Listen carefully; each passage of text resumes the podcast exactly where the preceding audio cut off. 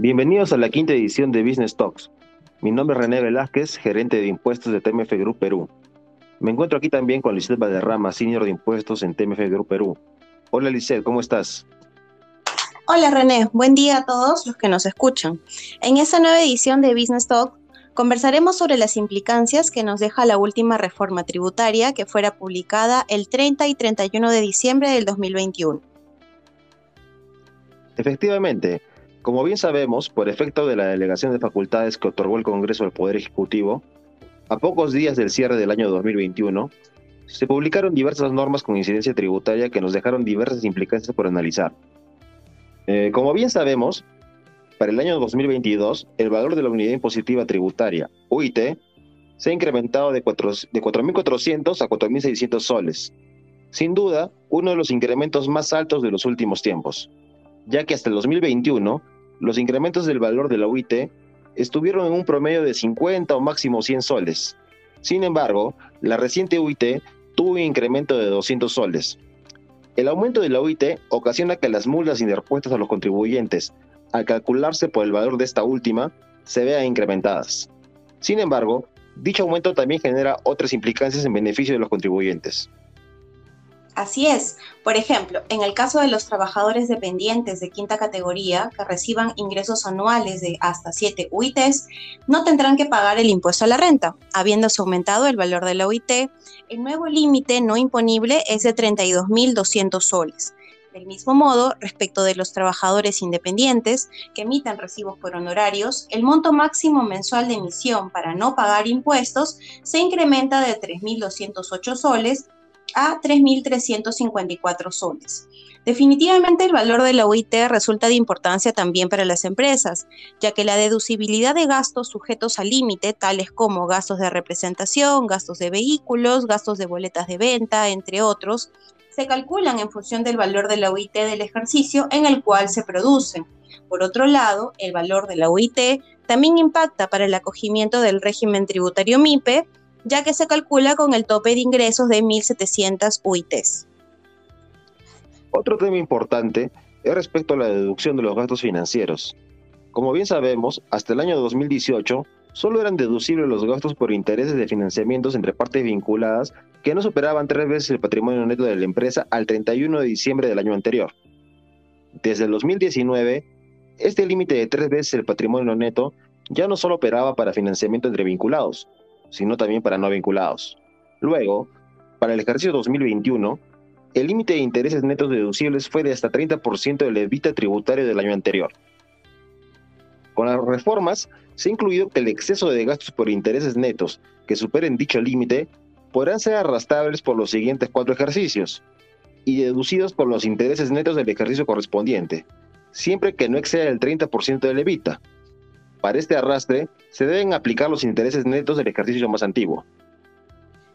Debemos precisar que la norma tributaria ha señalado que el límite de los gastos deducibles por endeudamiento es en función del evita tributario y no del financiero.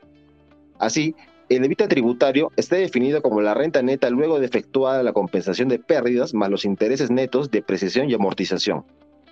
Con las reformas, se ha indicado que los casos en que el contribuyente no hubiera obtenido renta neta o que las pérdidas tributarias de ejercicios anteriores sean mayores o iguales a esta, el EBITDA será igual a la suma de los intereses netos, depreciación y amortización deducidos en dicho ejercicio. Otro tema que nos trae la reforma tributaria es que desde el 2022 se ha incorporado una nueva presunción en el artículo 48 de la ley del impuesto a la renta, como sabemos, el artículo 48 regula presunciones de renta netas de fuentes peruanas a ciertas actividades que son realizadas por entidades no domiciliadas en el Perú. Por ejemplo, actividades de seguros, sobre estadía de contenedores, servicios de telecomunicaciones, entre otros, y a las cuales se le aplica un porcentaje, el cual indica la norma, sobre los ingresos brutos producidos de dichas actividades para efectos de determinar la renta neta de fuente peruana y sobre esta, la renta neta recién, se le aplicará la tasa del 30% del impuesto a la renta. Bueno, desde enero del 2022, a este grupo de actividades del artículo 48 se le ha agregado el supuesto de las empresas no domiciliadas que vendan a empresas domiciliadas en Perú recursos hidrobiológicos altamente migratorios, que sean calificados como tal por el Ministerio de Producción, extraídos dentro y fuera del dominio marítimo del Perú, estas empresas obtienen renta neta de fuente peruana igual al 9% de los ingresos brutos que perciban por esa venta, siendo entonces la tasa efectiva del 2.7%. Esta presunción se incluye debido a las complicaciones que tiene la SUNAT para determinar el porcentaje de recurso hidrobiológico extraído dentro y fuera del país, es decir, por actividades que se realizan dentro del mar peruano y fuera de él. Sin embargo, si la extracción solo es dentro del mar peruano, la tasa aplicable será del 30%. De otro lado, respecto de los convenios de estabilidad tributaria, se uniformiza el costo por el acceso a dicha estabilidad. Los diversos regímenes de estabilidad tributaria previstos en nuestro ordenamiento jurídico, tales como el dispuesto por la Ley General de Minería o la Ley Orgánica de Hidrocarburos, sí presentan un costo para acceder a la estabilidad tributaria. Sin embargo, el régimen de preinversión no tenía costo alguno. En este sentido, desde el 2022 se uniformiza el costo que deben pagar las entidades que quieran acceder al convenio de estabilidad tributaria, ya sea se suscriba al amparo de los regímenes sectoriales de minería y hidrocarburos o del régimen de preinversión. Este costo será equivalente al 2% de la tasa vigente estabilizada. Por otro lado, desde el 2022 se han empleado los beneficios tributarios señalados en la nueva ley agraria a los sectores acuícola, forestal y de fauna silvestre. Entre estos beneficios, tenemos las tasas reducidas del impuesto a la renta, 15% siempre que no superen las 1.700 unidades impositivas tributarias de ingresos netos, y también la aplicación de depreciación acelerada del 20% anual sobre el monto de determinadas inversiones hasta el 31 de diciembre de 2025. Asimismo, se ha establecido que las personas naturales o jurídicas dedicadas al sector acuícola, determinarán sus pagos a cuenta de acuerdo con el artículo 85 de la ley del impuesto a la renta, es decir, usando el coeficiente resultante o tasa del 1.5%, el que resulte mayor. Si bien hay otras modificaciones que se han planteado, hemos querido comentar en este episodio los que han tenido más relevancia. La reforma tributaria no nos ha dejado grandes modificaciones, como las que el Ejecutivo señaló que introduciría, tales como el impuesto a los ricos, eliminar algunos beneficios tributarios, ya que felizmente el Congreso delimitó las facultades delegadas. Sin embargo, aún queda más trabajo por hacer.